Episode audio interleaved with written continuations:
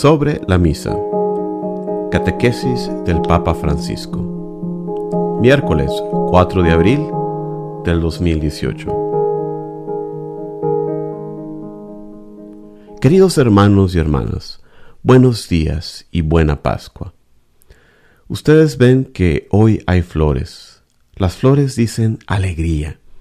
En ciertos lugares, la Pascua se llama también Pascua Florida, porque florece el Cristo resucitado. Es la flor nueva.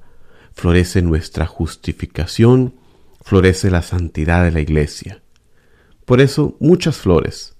Es nuestra alegría. Toda la semana nosotros festejamos la Pascua, toda la semana. Y por eso nos damos, una vez más todos nosotros, el deseo de buena Pascua. Digamos juntos, buena Pascua. Quisiera también que felicitáramos la Pascua porque fue obispo de Roma al amado Papa Benedicto, que nos sigue por televisión. Al Papa Benedicto todos deseamos buena Pascua. Con esta catequesis concluimos el ciclo dedicado a la misa, que es precisamente la conmemoración, pero no solamente como memoria, se vive de nuevo la pasión y la resurrección de Jesús. La última vez llegamos hasta la comunión y la oración después de la comunión. Después de esta oración, la misa se concluye con la bendición impartida por el sacerdote y la despedida del pueblo.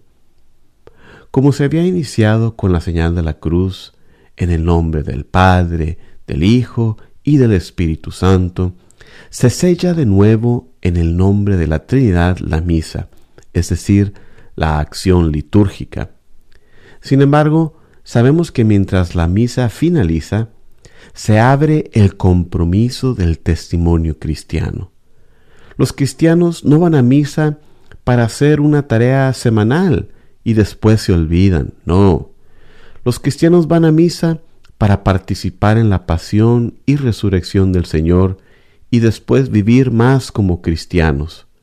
Se abre el compromiso del testimonio cristiano.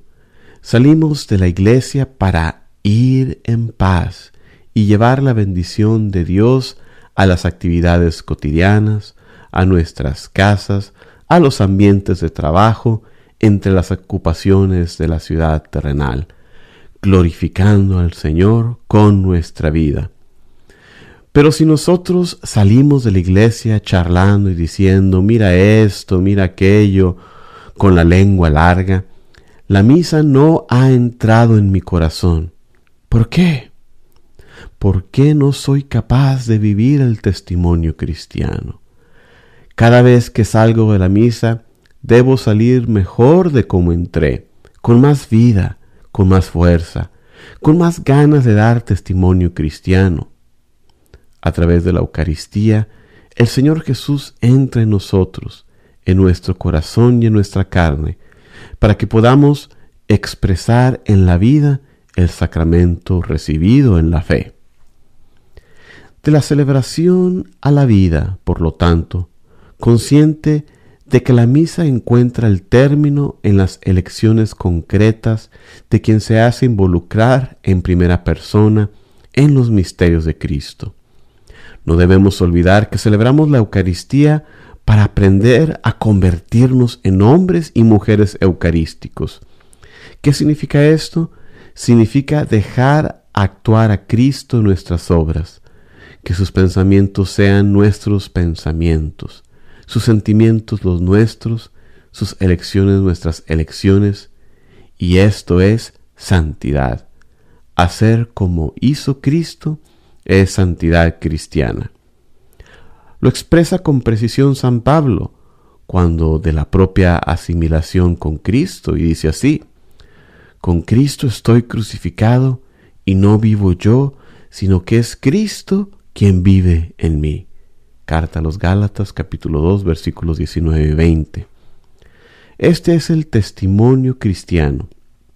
La experiencia de Pablo nos ilumina también a nosotros en la medida en la que mortificamos nuestro egoísmo, es decir, hacemos morir lo que se opone al Evangelio y al amor de Jesús. Se crea dentro de nosotros un mayor espacio para la potencia de su espíritu. Los cristianos son hombres y mujeres que se dejan agrandar el alma con la fuerza del Espíritu Santo después de haber recibido el cuerpo y la sangre de Cristo. Déjense agrandar el alma, no estas almas tan estrechas y cerradas, pequeñas, egoístas, no, almas anchas, almas grandes, con grandes horizontes. Déjense alargar el alma con la fuerza del Espíritu después de haber recibido el cuerpo y la sangre de Cristo, ya que la presencia real de Cristo en el pan consagrado no termina con la misa, la Eucaristía es custodiada en el tabernáculo para la comunión para los enfermos y para la adoración silenciosa del Señor en el Santísimo Sacramento.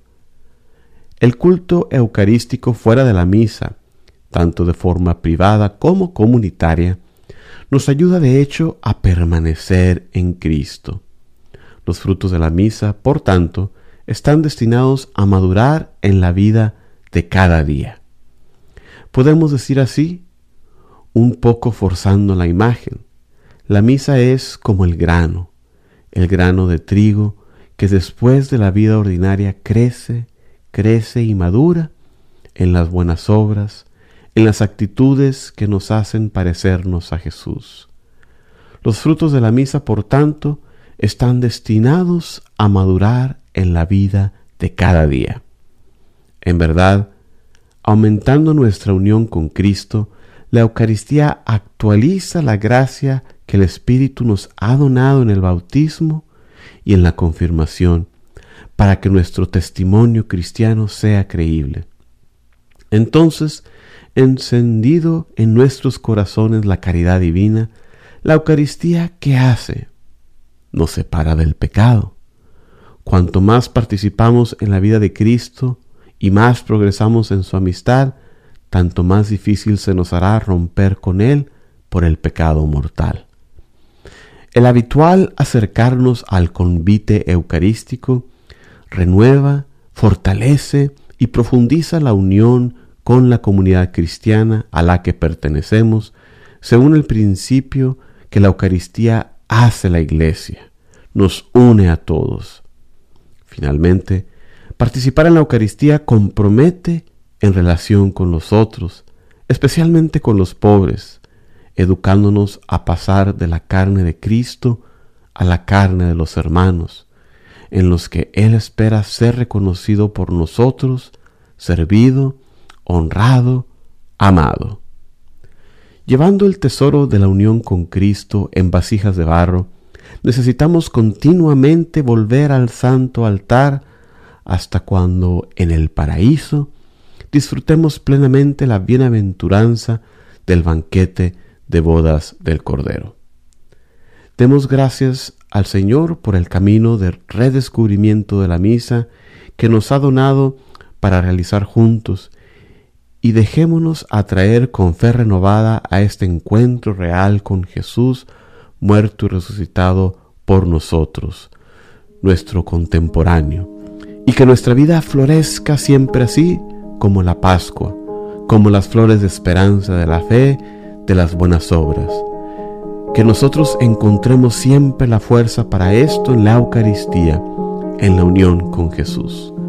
Buena Pascua a todos.